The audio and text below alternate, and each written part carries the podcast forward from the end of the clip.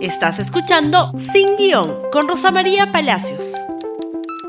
Muy buenos días y bienvenidos nuevamente a Sin Guión. Y mientras el mundo entero mira al Reino Unido con noticias preocupantes sobre la salud de la reina de Inglaterra, nosotros en el Perú vamos a ir a otras historias. Y empezamos con APP, Historias de Alianza para el Progreso.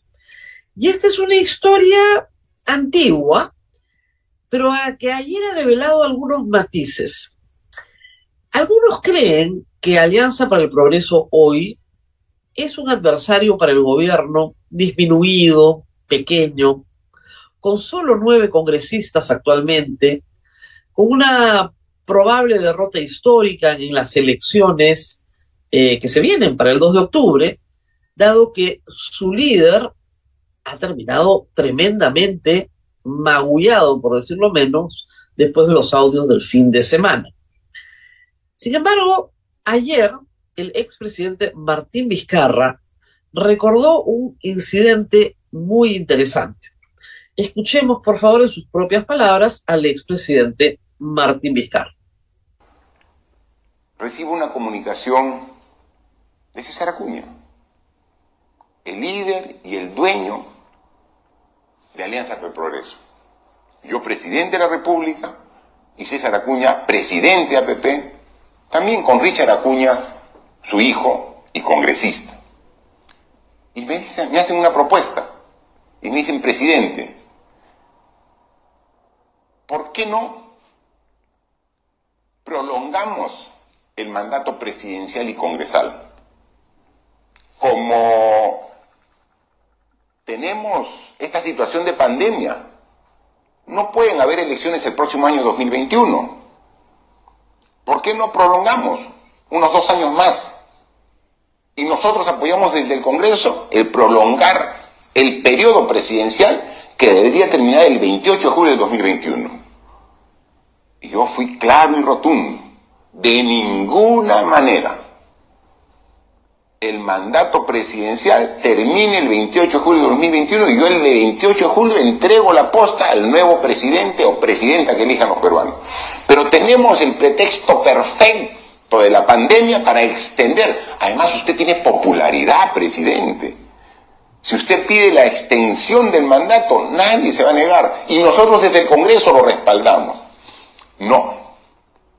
Porque ellos obviamente querían alargar el periodo porque también querían continuar desde el Congreso. Desde que le dije no, porque yo pienso siempre en lo mejor para el país. ¿Qué pasó después?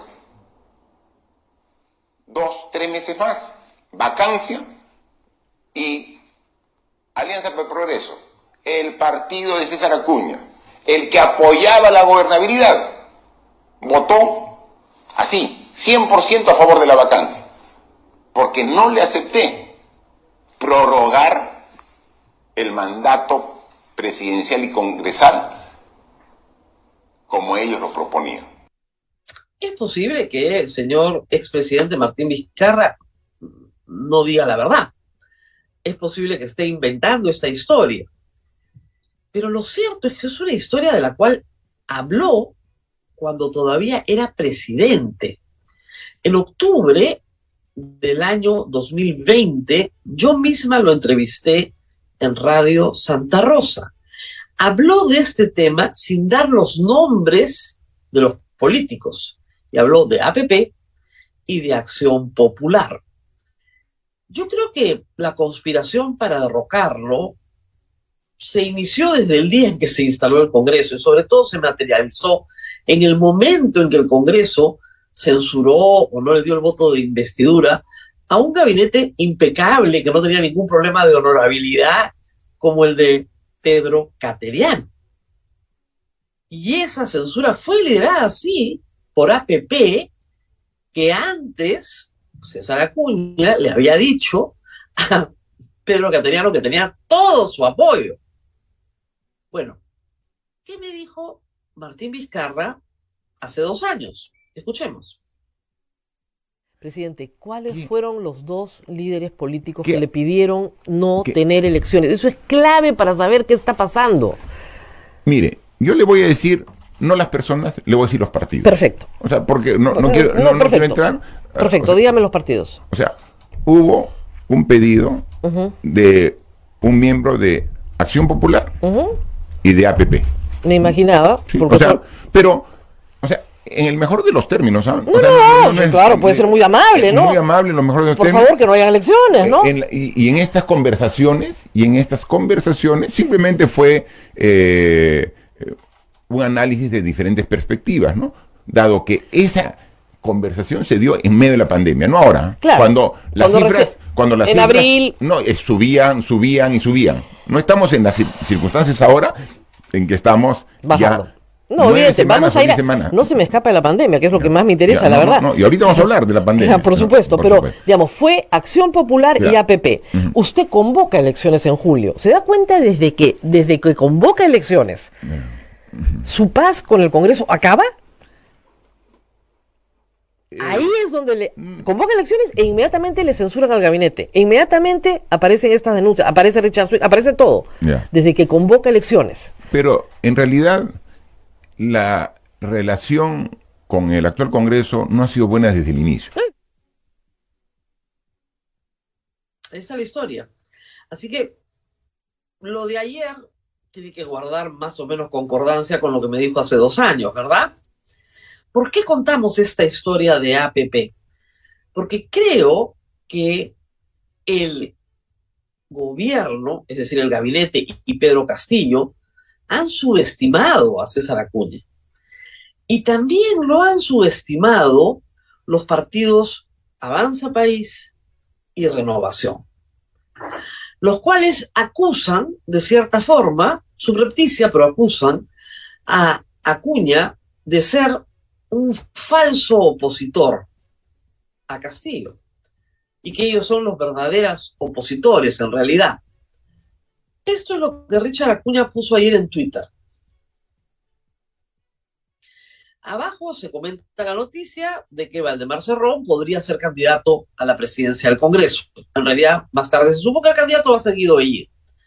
Richard Acuña les dice, felicitaciones, ahí está su nuevo socio. Para eso respaldaron a Bermejo y compañía. ¿Cómo se les debe llamar? ¿Dignos o cómplices? ¿Y a quién se dirige? A Montoya, a Echaíz y a Patricia Chininos, a Renovación y a Avanza País. ¿Qué es lo que está diciendo Richard Acuña? Ustedes son unos tontos útiles, los han usado para romper nuestro bloque democrático.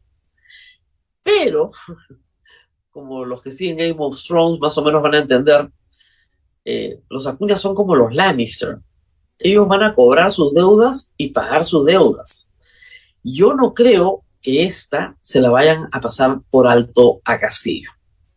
A partir de ahora, Alianza para el Progreso va a trabajar en la salida de Castillo. Luego o durante se ocupará de renovación y de avanza país, pero no se va a quedar tranquilo con lo que le ha pasado. Desde el primer minuto y hasta hoy, APP considera que tuvo un topo infiltrado por el gobierno y que ese topo infiltrado por el gobierno tuvo éxito y que el evento del domingo así lo prueba. Este evento de desprestigio contra César Acuña, contra la prensa, contra todos, en un ambiente, que decirlo, enloquecido, donde el primer ministro decía que los programas políticos no cubrían el tema de Acuña, cuando lo único que hacían los programas políticos a esa hora era cubrir el tema de Acuña. Las primeras víctimas del escándalo del domingo, por supuesto, además de lo que ocurra con Acuña y con Lady Camones, que creo que se van a defender muy bien, es el propio Aníbal Torres y el gabinete. Veamos la noticia de ayer.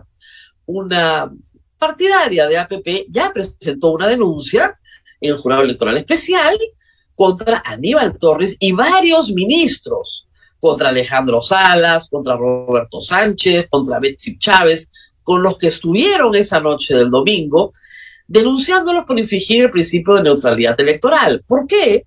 Porque la ley orgánica de elecciones prohíbe que una autoridad perjudique o beneficie a un candidato. Y esto es por causar un perjuicio a César Acuña.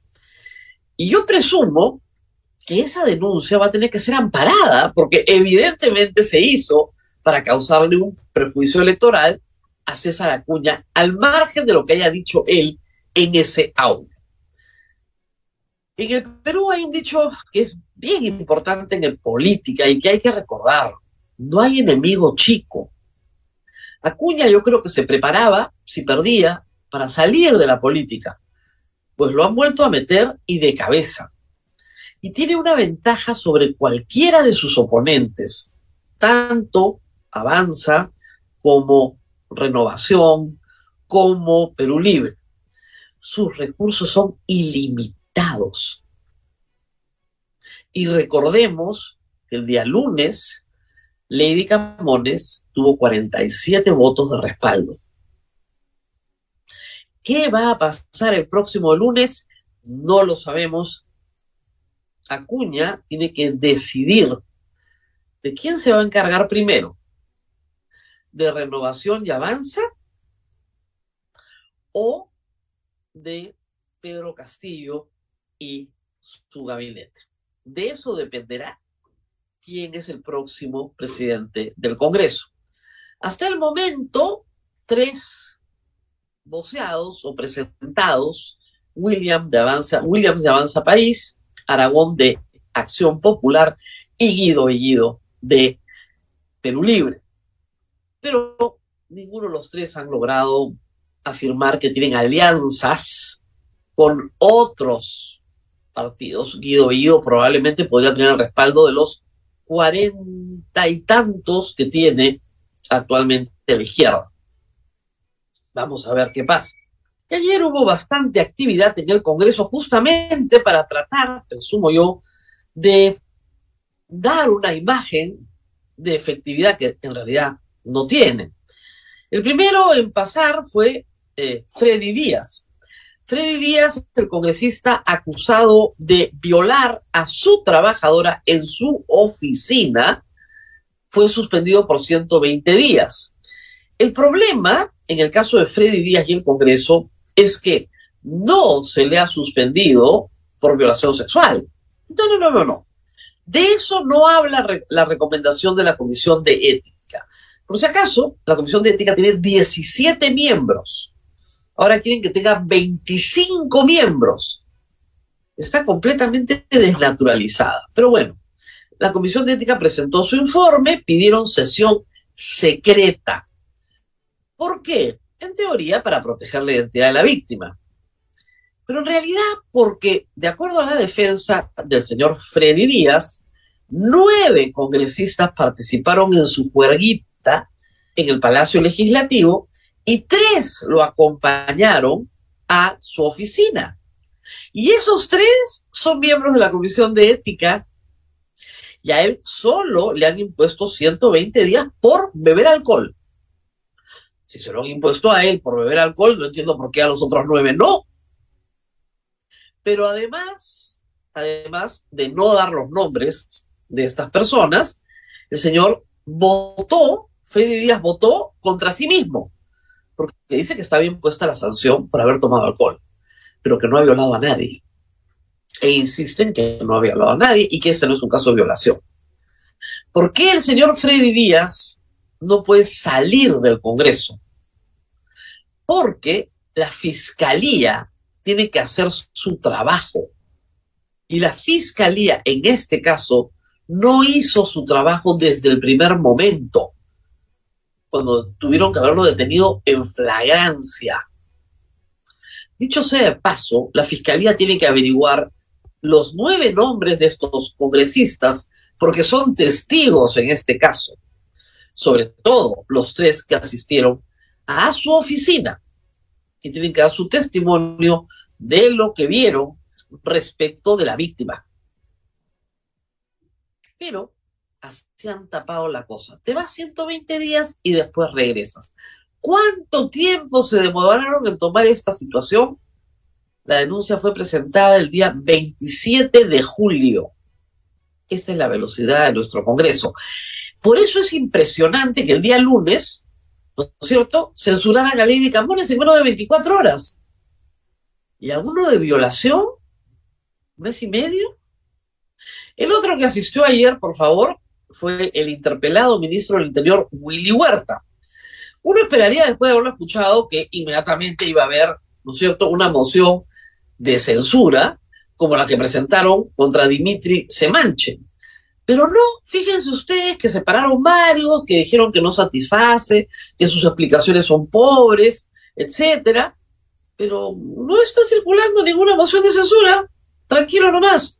Respondió formalmente, hablando de la presunción de inocencia, diciendo que jamás intervienen en las investigaciones de la inspectoría, que el caso de Harvey Conchado es un caso que está en inspectoría, que los cambios obedecen a razones técnicas, etcétera, etcétera, etcétera. Las respuestas esperadas previsibles, pero que no se condicen con la realidad de los hechos, porque el Ministerio del Interior, en realidad, los policías del equipo especial están bajo ataque del Ejecutivo. Y eso es público y notorio. El que sí tuvo, por favor, siguiente, su ya moción de censura presentada es el señor Heiner Alvarado. Se presentó el lunes. Yo les decía que cuando todos esperábamos que se presente una moción de censura contra Heiner Alvarado, se presentó una moción de censura contra Lady Capones. Eh, ahí sí, a toda velocidad. O sea, el canibalismo en el Congreso, ese sí opera a toda velocidad. A Heiner Alvarado, procesado e investigado actualmente por integrar una organización criminal por la cual la cuñada hija del presidente está presa, ese señor sigue siendo ministro. Y ha sido ministro desde el 29 de julio del año 2021 y lo pasaron de vivienda, después del 28 de julio, a transportes. Como si fuera poco. Integrante de los chiclayanos, identificado por su viceministra. Abundante prueba de su participación en la adjudicación de obra pública a dedo, a recomendados de Palacio de Gobierno. Bueno, recién ayer han presentado la moción de censura. Veamos, por favor, la moción. Recién ayer, ¿ah? multipartidaria, tiene las 33 firmas y sí hay que decir que las firmas pertenecen a 10 bancadas y que es lo más probable que si esta moción se vota entre el segundo y el décimo día, como manda la Constitución, el señor Heiner Alvarado se va a su casa. Pero, ¿cómo ha demorado?